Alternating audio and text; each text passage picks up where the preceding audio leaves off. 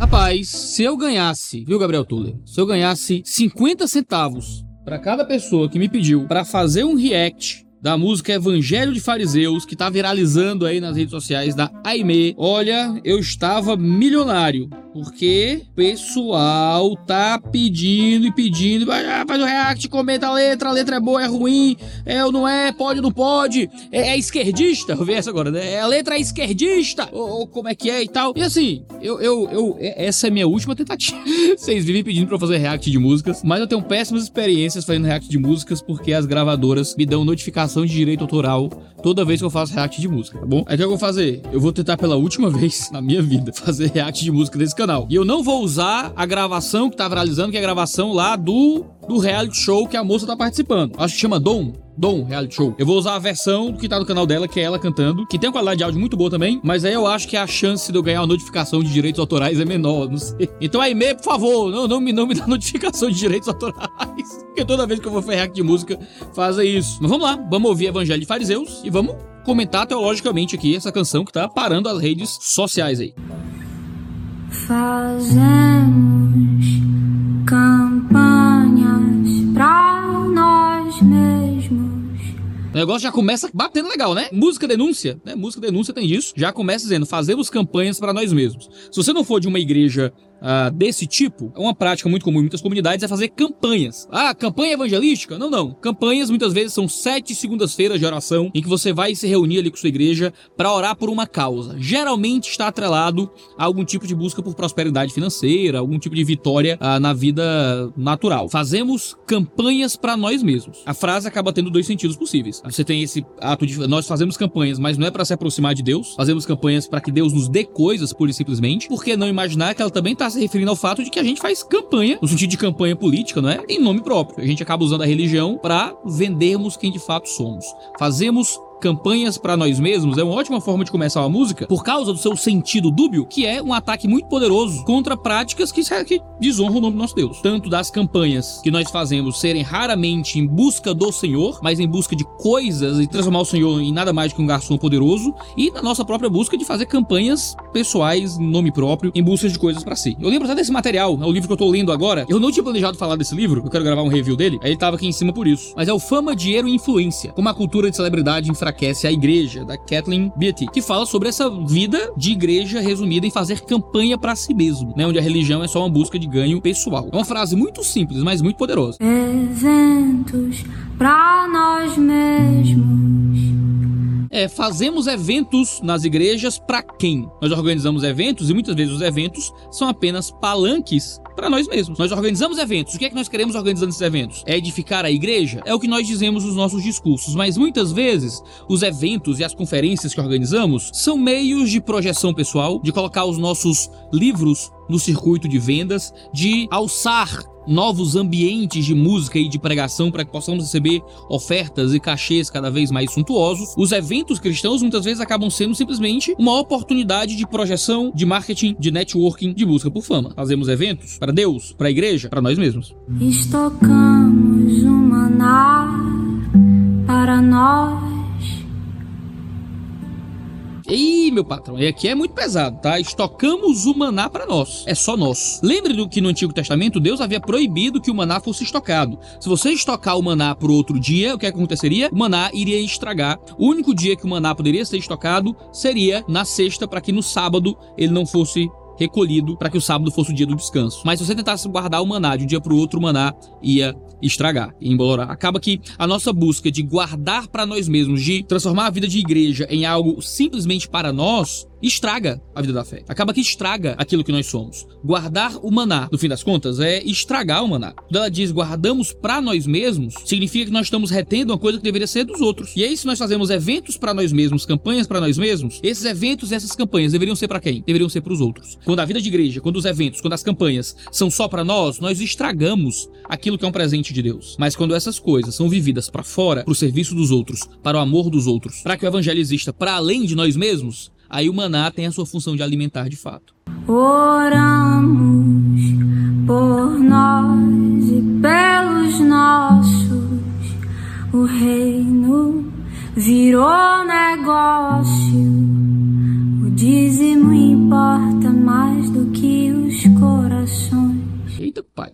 Não é? Lá, lá, ela fala com a voz suave, mas a língua é um chicote. Né, Gabriel Tuller? A voz é suave, mas a língua é um chicote. Até aqui é um chicote de Deus, tá? Os dízimos valendo mais do que os corações resume bem como uma igreja que vendeu o seu ministério à relevância e ao poder se manifesta. E é por isso que o reino vira um negócio. E a gente vai dizer que não. Quantas igrejas por aí acabam torcendo aquilo que realmente são em nome de relevância, de sucesso, de poder, em nome de um indivíduo que agora vai capitalizar a igreja simplesmente por seus ganhos pessoais? E isso vem do tipo de egoísmo que faz que a gente ore por nós e pelos nossos. Que a nossa oração, que a nossa vida espiritual seja unicamente por nós mesmos e por aqueles que são parecidos conosco. É o mesmo princípio aí. Campanhas para nós mesmos, um maná que acumulamos por nós, uma vida devocional vivida para nós. Lembra muito a oração do fariseu, da parábola do fariseu e do publicano, que, como alguns traduzem, orava de si para si mesmo. Eu nem sigo necessariamente essa tradução do texto, mas isso reflete muito bem o espírito realmente do que o fariseu estava fazendo. Ele não orava ao Deus vivo de verdade, ele orava para si, ele orava por si mesmo, ele orava baseado em um tipo de orgulho que fazia ele se sentir superior aos outros. Oramos por nós, oramos pelos nossos, justamente porque o reino virou um negócio ao nosso benefício. Agora, agora, né? Ah, o Iago tá tão bonzinho, falando bem das coisas e tal.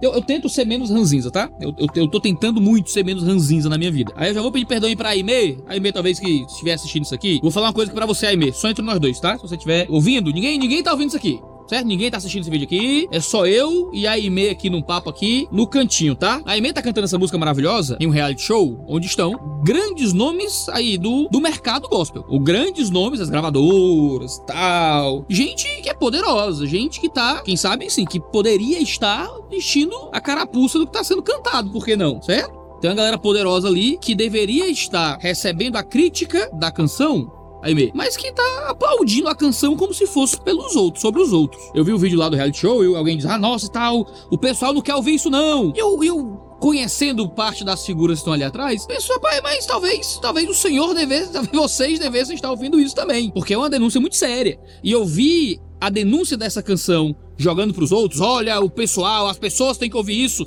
É meu patrão, eu, eu tô tentando ouvir isso aqui pra mim. Eu escuto a Aimee cantar, viu, Aimee? E eu tento dizer, caraca, eu, eu, eu sou um, um, youtuber, existe dinheiro em volta disso aqui. Eu gravo um vídeo e tem uma propagandazinha que aparece, que o YouTube solta que me dá uns mil reais aí. Eu faço alguns vídeos e tem uma propaganda de um patrocinador aqui, acolá e tal. Eu, eu tô fregando o evangelho e eu digo, meu Deus, eu não posso transformar o evangelho no negócio. Como é que eu lido com uma questão que tá relacionada a mercado, tá relacionada a financiamento, mas também tá relacionada à pregação da palavra? Como é que eu consigo lidar com essas coisas de uma forma em que eu entenda que não tô fazendo o mercado da palavra de Deus e nada parecido. Existe uma coisa muito séria que todo mundo que tá em um ambiente de mídia e de mercado, que tá atrelado ao mundo religioso, precisa ouvir com cuidado, para não se tornar aquilo que a Aimee tá condenando aqui. Mas aí o que eu vejo do pessoal que tá ali sentado é: olha, muito bem, o, o pessoal tem que realmente ouvir isso aí, hein? Aí eu vou falar aqui na boca miúda, tá, IB? O que você fala é muito sério, muito verdadeiro. Mas me deixa um pouco triste a crítica ao sistema tão facilmente incorporado pelo sistema. A culpa é da IME? De forma nenhuma. A culpa é da música? De jeito nenhum. Mas é muito engraçado como a gente acaba se tornando um elemento de justificação daquilo que a gente tá condenando, muitas vezes. Sabe do que eu lembro? O episódio é, eu acho que chama 5 milhões de méritos, do Black Mirror, primeira temporada. É o episódio da bicicleta que o cara vai pra televisão, ele tá tentando condenar todo aquele sistema de opressão ali que tá naquele episódio. E aí fica o spoiler, se você não viu esse episódio do Black Mirror ainda, tem um spoilerzinho agora que eu vou dizer. Você pode pular alguns segundos se quiser ouvir o spoiler. Mas ele acaba sendo aplaudido. Ele tá lá com a faca no pescoço, só foi pra se matar. Ah, não, a gente é feito de palhaço por vocês e tal, e vocês usam a gente, não sei o que, não sei o que, por causa dessa mídia. E aí, no final, a galera aplaude o discurso revoltado dele e dá dinheiro para ele, premia ele, e no fim das contas ele acaba sendo incorporado pelo sistema. Sabe o que me preocupa, Aime? Não conheço a senhora ou a senhorita, não faço nem ideia, pelo amor de Deus. A música é maravilhosa, mas a música já nasce sendo incorporada pelo sistema, que tá sendo condenado pela música. E aí fica aí a, o pensamento que temos que ter. Não necessariamente sobre a qualidade da nossa crítica, mas a levar a sério aquilo que a gente tá realmente criticando. Porque muitas vezes minhas críticas foram incorporadas por aqueles que eu criticava. E acaba virando uma coisa boa, tá? Sabe o que, é que pastor abusador gosta de fazer? Procurar pessoas que falem coisas absolutamente inofensivas a ele sobre abuso. É um tema que eu tenho tratado muito, abuso, é, é abuso pastoral. Um pastor abusivo, ele adora pegar alguém para falar algumas coisinhas sobre abuso, coisas que sejam tranquilas, fáceis, simples, bobinhas, para que ele possa dizer: estamos falando contra abuso na nossa igreja. Mas no fim das contas, continuar tendo uma postura abusiva porque aquela crítica não foi suficiente para romper o sistema. O que nós precisamos é de cada vez mais críticas que sejam poderosas o bastante para romper com o sistema. E aí, a crítica que é poderosa o bastante para romper com o sistema, talvez não fosse aplaudida no reality show do sistema. Entendeu o que eu tô dizendo? De novo, é uma crítica à música? Não é. É uma crítica à moça? Não é. Nada disso. Tô adorando a música até agora. A música é muito talentosa. É uma crítica a quem? É uma crítica ao sistema. O sistema tá aí. E infelizmente, é, é, dizem, tem aquela frase, né? A revolução não será televisionada. Quanto mais se televisiona a revolução, mais você diminui o peso da revolução. Eu não tô falando saindo do mundo da revolução política. Quanto mais o sistema abarca a mensagem crítica, melhor o sistema tenta fazer parecer que não é alvo daquela mensagem crítica. E aí a gente sofre e batalha até mesmo no mundo da crítica. É duro, é duro, é duro, aí, Mas que Deus lhe use para continuar tecendo críticas necessárias. E aí eu não quero que o pessoal me dê notificação de direitos autorais e eu tô falando fazendo críticas, né? Ao pessoal do que organiza as coisas. Bom, você sabe que eu sou, eu sou maluco mesmo. Deus me livre, Deus tem misericórdia da minha vida. É por isso que eu não sou eu não sou muito bem relacionado por isso, né? Eu não tenho noção do que eu falo. Fazer o quê? O reino virou negócio. O dízimo importa mais do que os corações.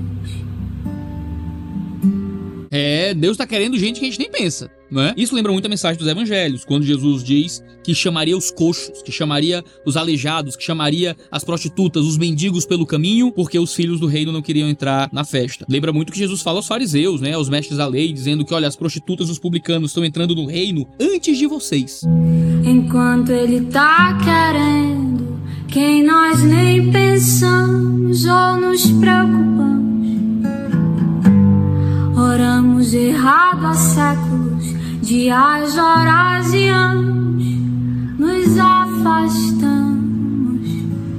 Ele tá querendo gente que a gente nem imagina. A gente está salvando pessoas que a gente rejeitaria, seja pelo nosso preconceito social, seja nosso preconceito étnico, seja nosso preconceito nas mais variadas áreas de relacionamento humano. Existe um tipo de divisão na sociedade e há um Cristo vivo que está alcançando pessoas das mais variadas. Alcança eu aqui no Ceará, você onde você estiver, alcança homem, mulher, rico, pobre, negro e branco. Há um evangelho que está alcançando todo mundo e um Cristo que está alcançando pessoas que talvez nós rejeitássemos de fato. Eu lembro quando eu era seminarista e eu já era envolvido muito com missões urbanas, com pregação do evangelho ah, no contexto de periferia, já estava ali no seminário germe da pesquisa que eu fiz com moradores de rua lá no Máfia dos Mendigos, já evangelizando moradores de rua, eu lembro de um aluno do seminário, já um pastor idoso, que estava no seminário já na velhice, dizendo: Esse negócio de missões urbanas, isso só serve para trazer gente que não presta para a igreja. E eu lembro que na época eu disse: Amém, que bom. Não é, não é, não é para isso que a igreja serve, né? Para ir atrás das pessoas que não prestam. E para muita gente é isso, né? A gente não deveria estar olhando para essas pessoas que não prestam. É, no fim das contas, quem de nós presta diante do Deus vivo? A gente acaba orando errado, agindo errado. Ó, há muito tempo que a gente ora errado, há muito tempo que a gente age errado também. Claro que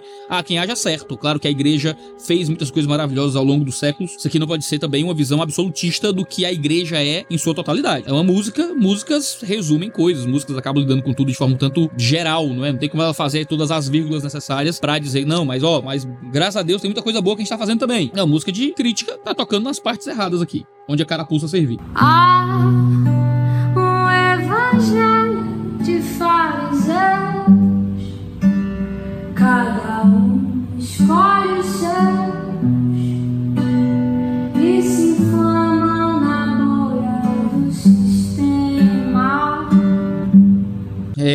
negócio meio polêmico aqui, tá? Que é o uso de fariseu como xingamento. Tem uma galera que é meio contra isso. Tem gente que diz que isso é até antissemitismo. Um negócio assim, ah, isso é coisa de antissemita, usar fariseu como uma ofensa, um xingamento. Porque, calma lá, Vamos devagarzinho. Em todo o Novo Testamento, os fariseus foram tratados como um grupo inimigo de Jesus. Assim como os saduceus também o foram, assim como os mestres da lei também o foram. Ficou mais popular usar fariseu como xingamento ao invés de saduceu ou ao invés de mestre da lei, porque eles foram o principal grupo no Novo Testamento que se destacou bastante por causa de sua postura de oposição e conflito a Cristo Jesus. Os grandes discursos de Jesus foram contra os fariseus. Ai, vocês fariseus e escribas. Eram discursos muito fortes. Popularizou-se dentro do ambiente religioso usar fariseu como um tipo de xingamento ao problema dos fariseus, que era de hipocrisia, como é descrito em Mateus 23. Eu, eu acho que é problematizar demais esse uso de fariseu, como uma postura, sei lá, que antissemita, o que é que é isso? aí é loucura de Twitter, gente. Pelo amor de Deus, tá? É uma metáfora bíblica absolutamente possível.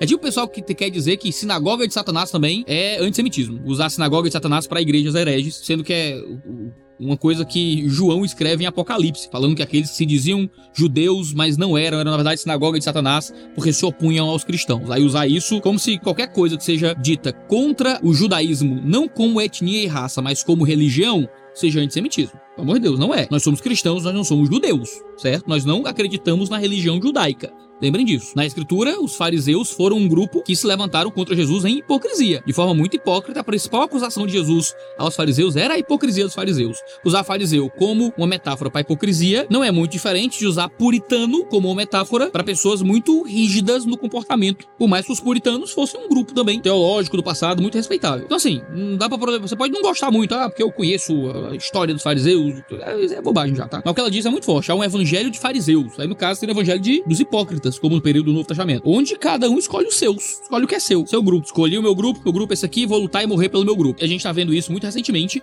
com todas as acusações de abuso, por exemplo, e de encobrimento de questões de abuso sexual dentro da, das nossas bolhas. Muita gente escolheu pastores para defendê-los porque são os meus, tá? Cada um escolhe os seus. Escolhi esse aqui, preciso defender esse cabra, por mais que haja uma dúzia de mulheres acusando aquele cabra de encobrimento de caso de abuso sexual, por mais que tenha relatório da polícia, por mais que tenha prova, tudo mais. O cabra apareceu se defendendo, pronto. Então é verdade. Então ele, olha só, o cara se defendeu. Ele disse que não fez o que era feio. Então ele não fez, olha só. Sabe? É um coisa de louco. Aparece qualquer figura. Se a figura for erigida como um representante das coisas que eu gosto, pô, o cara bate forte na esquerda. O cara fala de uma masculinidade bíblica machona, é um calvinista, fala fala de engajamento cristão, do cristão na cultura. Legal, ele só pode ser do bem. Se o que ele faz é errado, se o que ele faz vem um monte de denúncia provando que o que ele fez foi horrível, não, não, mas é, esse é meu, eu escolhi o meu. Então, ele, tem, ele tá aqui na minha bolha, do meu sistema. Vocês sabem do que eu tô falando, certo? Eu não sou, não sou besta. É o tipo de coisa que inflama, né? Que gera inflamação, né? As pessoas ficam inflamadas, briguentas, odiosas, tentando destruir aqueles que se levantam para denunciar os erros da nossa própria bolha, não é? Então a gente se inflama na bolha do sistema.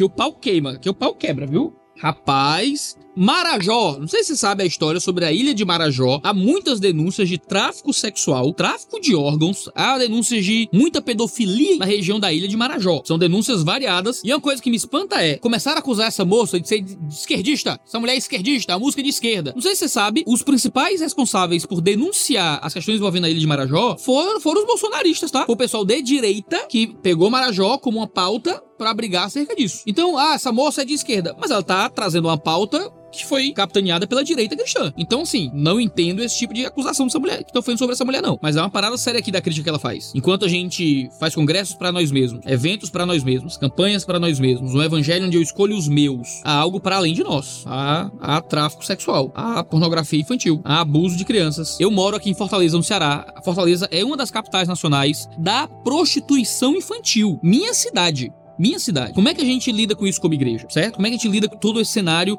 que tá à nossa volta? É fazendo mais congressos para nós mesmos, pra gente se aplaudir mutuamente e ficar degustando teologia? Precisamos de, claro, aprendizado interno acerca de teologia, da palavra de Deus, mas falta olhar para fora, falta alcançar aqueles para quem Deus nos preparou para alcançar. Quando ele nos fez reino e sacerdotes, ele nos fez para pregar esse evangelho do amor e para trazer pessoas à vida. Há pessoas a serem alcançadas, há um, um chamado missionário aqui. E aí fica a pergunta: cadê os ceifeiros? João Batista desapareceu. João Batista, que devia estar nesses cenários denunciando o erro, condenando o mal. Cadê João Batista? João Batista subiu. Cadê aqueles para denunciar o mal? Cadê os ceifeiros? Jesus falou que nós somos ceifeiros uma grande seara, ah, os campos já estão brancos, esperando que a gente vá ceifar, esperando que a gente vá colher as vidas que precisam do evangelho. Cadê? Cadê os profetas? Cadê os ceifeiros? Estão no Twitter? Estão no Twitter, achando que é no Twitter que vamos resolver os problemas do mundo. Cadê o trabalho ativo, real daqueles que deveriam estar no campo no dia a dia do trabalho. Claro, novamente, há muitos fazendo isso. Há igrejas que fazem isso, há muito trabalho, há muita ONG,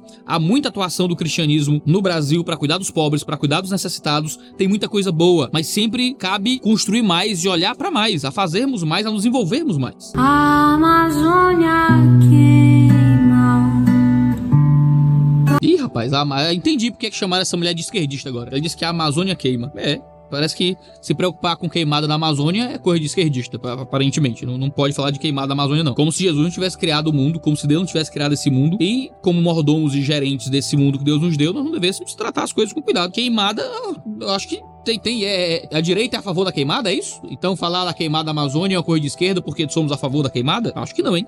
É porque ela vacilou. Vacilou, Aime, vacilou, Aime. Tinha que ter falado assim, ó. As ONGs tacaram fogo na Amazônia. Aí, aí os cristãos iam ia, ia te aplaudir, entendeu? Porque eu lembro que não faz dois anos, não faz, faz pouco tempo, que o pessoal da política de direita aí na internet que eu sigo, certo? Sou próximo de muitos, diziam que as ONGs estão tacando fogo na Amazônia para poder culpar o nosso mito. Lembra dessa? Então, assim, se ela tivesse dito, as ONGs queimam a Amazônia, entendeu? Aí ela tava fazendo sucesso aí com o pessoal mais de direita certo? Não tava acusando ela de ser esquerdista. Que é muito ridículo, né? Queimada na Amazônia é um dado. É um dado da realidade. Existe queimada na Amazônia e é ruim, gente. É ruim que a Amazônia seja queimada. Meu Deus do céu. Mas não, não é questão de política, é questão de bom senso. Aí vão acusar a mulher de ser esquerdista, porque ela falou que a Amazônia queima. Caramba, parece o pessoal que me chama de feminista. O Iago é feminista? Ele disse que mulher é gente. Ele disse que mulher é ser humano. Ele disse que não pode bater em mulher. Ele disse que se alguém bater na mulher tem que levar pra polícia. Tá vendo? Feminista esse Iago. Sabe? Essa é a cabeça do pessoal maluco. Se Iago é de esquerda, sabe? É, vão lhe acusar, vão lhe acusar de tudo baseado em porcaria nenhuma porque hoje não existe mais verdade, não existe mais bom senso, só existe a galera latina nas redes sociais, feito um bando de maluco. Aí vão pegar a moça, vão taxar a moça de esquerdista, porque ela citou que a Amazônia queima e que isso é uma questão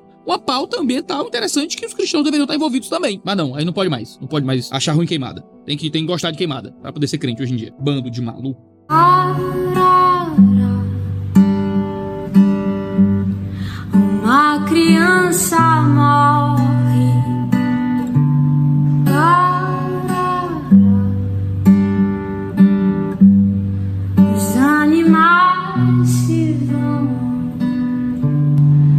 fala a Amazônia queima, uma criança morre, os animais se vão, eu acho que ela tá falando de um contexto só, né? Porque Amazônia e animais são coisas que parecem estar próximas. Então, olha só, o contexto de queimada na Amazônia gera dois efeitos aqui: morte de criança, uma criança morre por causa da queimada. Não duvido nada que quando você taca fogo em floresta, pessoas que dependem daquilo podem morrer, obviamente. E animais morrem, né? Existem raças de animais que entram em extinção. Animais entrarem entrar em extinção não é uma coisa boa, é uma coisa ruim. E são pautas que não são ruins que cristãos também assumam. A gente, por algum motivo, assumiu que alguma preocupação com o meio ambiente é coisa esquerdista. Eu vi num comentário, não sei onde foi, no Twitter, desse povo xingando a, a moça aqui. E alguém disse: Ah, Deus vai consumir esse mundo pelo fogo mesmo. Essas queimadas aí são a ação de Deus no apocalipse. E sabe, é uma loucura. É como se o apocalipse tivesse que acontecer baseado na- no nosso esforço como igreja, sabe? Vamos fazer o apocalipse acontecer. Então vamos matar um terço da população, vamos trazer fome sobre todo mundo. Não, gente, quem traz isso é Deus. São catástrofes que a gente tenta evitar. Nós tentamos evitar o apocalipse através de amar e de cuidar e de servir. Mas a galera acha que as questões ambientais não. Quanto pior for o meio ambiente, melhor porque o apocalipse vindo. Então vamos fazer o seguinte: Apocalipse 13 diz que vai vir um governante mundial que vai dominar tudo e controlar a economia e matar a gente. Pô, vamos deixar matarem a gente logo, vamos torcer que matem nós e que surja logo um poder mundial bem esquerdista pra matar todo mundo, que o apocalipse vindo, glória. É assim que a gente faz? A gente tenta lutar por mais liberdade religiosa. A partir do momento que a gente luta por mais liberdade, mais liberdade religiosa, a gente tá lutando contra algo que vai acontecer no apocalipse. Porque nós não vivemos implan- implementar o fim das coisas. Nós lutamos pelo bem do mundo, sabendo que haverá um fim em algum momento. Um dia Deus vai consumir o mundo pelo fogo? Vai, mas é Deus. Até lá, a gente tenta evitar o fogo, que tenta consumir as coisas de forma errada. Não é Deus que tá colocando fogo na Amazônia. É grileiro, sei lá. É o pessoal que faz mau uso da Amazônia. Não é porque Deus fará no futuro que a gente tem que deixar que as pessoas façam de acordo com o, seu, seu, seu bel prazer do presente. Pelo ego dos irmãos, um evangelho de fariseus. Estamos apodrecendo o corpo de Cristo. O sangue não tá circulando, o sangue tá coagulando. É, eu acho perigoso esse tipo de dizer, ah, a gente tá apodrecendo o corpo de Cristo. Vamos lá, vamos devagar. Mas é uma metáfora biblicamente possível, certo? Quando Paulo fala, quando o homem deita com a prostituta, né? Tá, faz um ato de moralidade sexual, Paulo usa uma linguagem muito forte. Ele diz: você tá unindo o corpo de Cristo com a prostituta. Isso é possível? Não. Assim como não é possível apodrecer o corpo de Cristo, tá? Porque é o corpo de Cristo, da sua igreja, viva. Mas Paulo usa uma metáfora muito forte você tá unindo o corpo de Jesus com o corpo da prostituta pra mostrar o absurdo daquela prática. Então aqui a gente pode interpretar do mesmo jeito. Estamos apodrecendo o corpo de Cristo. Isso é possível? Não é. Mas isso mostra o absurdo de sermos o corpo de Jesus e não vivermos em resgate daqueles que precisam do evangelho. Se você ouvir da forma correta, isso faz todo sentido. Mas a gente tem que tomar todo cuidado para que nas nossas críticas à falsa igreja, a gente não bata na verdadeira igreja. Que nas críticas à prostituta, a gente não acabe criticando a noiva. Então é uma linguagem que, tem, que pode ser usada biblicamente é válido, mas que não pode ser vulgarizada. Tem que ser usada com cuidado. Então, o sangue tá coagulando, porque a gente não tá girando esse sangue para além de nós, o corpo tá se apodrecendo, assim como o maná não é, que tá guardado, é uma crítica muito séria e muito dura. Não pode ser feita displicentemente, mas eu acho que cabe muito bem aqui na canção. Estamos no ápice da e a falsa noiva se rebela contra o noivo que espera ver um caráter cristão. Ah, é aqui ela qualifica, ó. Perfeito. Tô falando de quem? Tô falando da falsa noiva. Há uma falsa noiva. Agora, estamos no ápice da nova era. Eu não entendi, não, ó. Estamos no ápice da nova era. Que- do que é que ela tá falando? Não sei do que é que ela tá falando. Estamos no ápice da nova era. Bom, tem a nova era religião, né? A religião que é a nova era. Nós estamos no ápice da nova era. Estamos num- num- na parte mais alta de um novo momento. E nesse novo momento é uma falsa noiva que não tá vivendo com caráter cristão. O noivo espera ver um caráter cristão. Quem não tem caráter cristão não é noiva de verdade. Mas tá no ápice. no- Essa parte da nova era eu realmente não peguei, né? Talvez ela esteja só dizendo, ó, a gente tá num- em um momento em que isso tá acontecendo. Será que é isso? Estamos em um momento que isso tá acontecendo. Não sei, pode ser isso. Mas fico muito feliz que ela qualifique que tá falando de uma falsa noiva, de uma falsa igreja, que não é uma verdadeira igreja, porque não vive um caráter cristão. Isso é verdade. Esse é o corpo que tá apodrecendo, que não é o corpo de Cristo de fato, mas que se diz ser. Um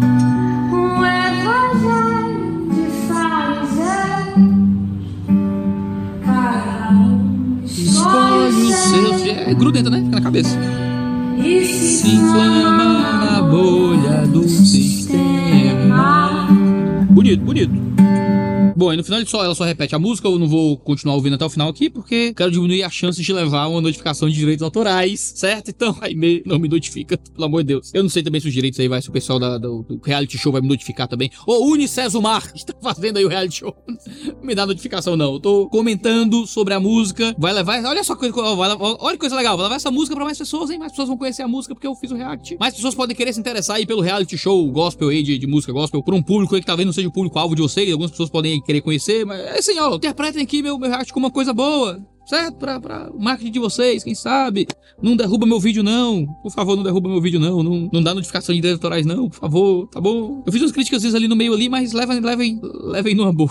levem numa boa como vocês levaram numa boa a música pesadíssima dessa mulher. Gente, é isso. Esse é o vídeo de hoje. A gente não faz react sempre. A gente tem vídeo sempre terça e quinta-feira, às 10 horas da manhã. Vídeo de teologia, de exegese do Antigo e do Novo Testamento, perguntas teológicas. Mas de vez em quando a gente faz alguns vídeos reagindo a algumas coisas do momento. Espero que essa análise, esse comentário sobre essa música possa ter sido útil para trazer algumas reflexões para você também. Aimee, você é muito talentosa. Que Deus lhe use para trazer boas músicas aí pro cancioneiro brasileiro. Essa música me lembra muito a Graça da Garça. Você lembra a Graça da Garça? A arte de viver em meia lama sem sujar as vestes. É como se a graça da garça encontrasse o coletivo candeeiro, né? E se misturasse. Muito legal, gostei muito. Que Deus possa abençoar todos vocês. Se você chegou aqui agora, considere se inscrever aí no canal e assinar as notificações para ficar sabendo sempre que houver vídeo novo. Um cheiro no seu cangote e até a próxima.